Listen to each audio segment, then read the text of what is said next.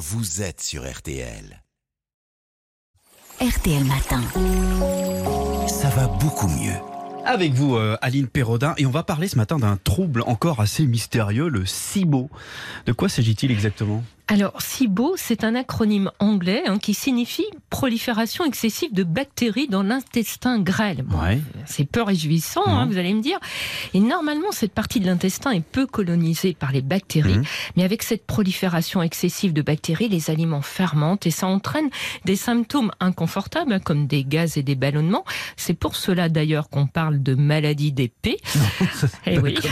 On peut également avoir des Ouais. maux de ventre et des troubles du transit. Alors le. SIBO, il a été identifié à la fin des années 70, c'est pas nouveau, mais on en parle surtout dans les pays anglo-saxons. En France, il est encore méconnu et pourtant le trouble est assez fréquent. C'est pas le, le syndrome de l'intestin irritable? Alors, ça ressemble, hein, il Hmm. partage de nombreux symptômes digestifs, hein, les ballonnements, les flatulences, les troubles du transit, mais ils sont différents. Alors, la fermentation intestinale, elle semble plus importante dans le cas du SIBO, et surtout, le SIBO, il peut entraîner des symptômes généraux, comme de la fatigue et une perte de poids, car il perturbe la fonction de l'intestin grêle, qui est d'absorber les nutriments. C'est un peu plus grave, quoi, non? Voilà. Ouais. Les glucides, les protéines et les lipides peuvent alors être mal absorbés. Et dans les formes sévères, ça peut même entraîner des carences en vitamines et en fer.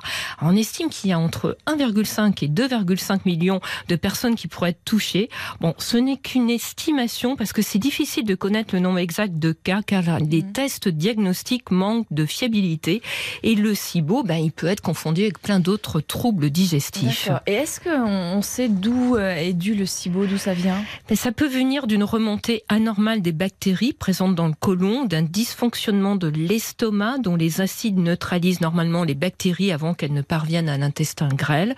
Alors il y a de nombreux facteurs hein, qui peuvent favoriser ce trouble, comme certaines anomalies anatomiques de l'intestin grêle, des médicaments qui réduisent l'acidité gastrique, hein, qui sont pris sur un- une longue durée, les maladies inflammatoires de l'intestin ou encore une chirurgie bariatrique. Alors, comment est-ce qu'on on soigne ce, ce joli SIBO?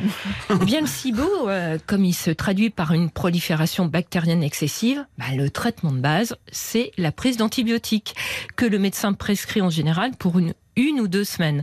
Alors les antibiotiques vont s'attaquer aux bactéries indésirables.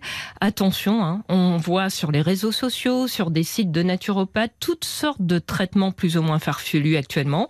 Le jus de céleri pur, les compléments alimentaires, la transplantation fécale. Bah, Tout ça, c'est c'est hein, bidon. c'est complètement bidon, ça ne fonctionne pas. Il fallait mieux voir son médecin. Et d'ailleurs, est-ce que les antibiotiques que les médecins prescrivent, ça suffit à faire disparaître le, le SIBO? Bien oui, hein, la plupart des patients vont mieux après ce traitement. En général, il est également recommandé de modifier son alimentation, par exemple de suivre un régime pauvre en glucides, dont se nourrissent ces bactéries, hein, afin de limiter leur prolifération.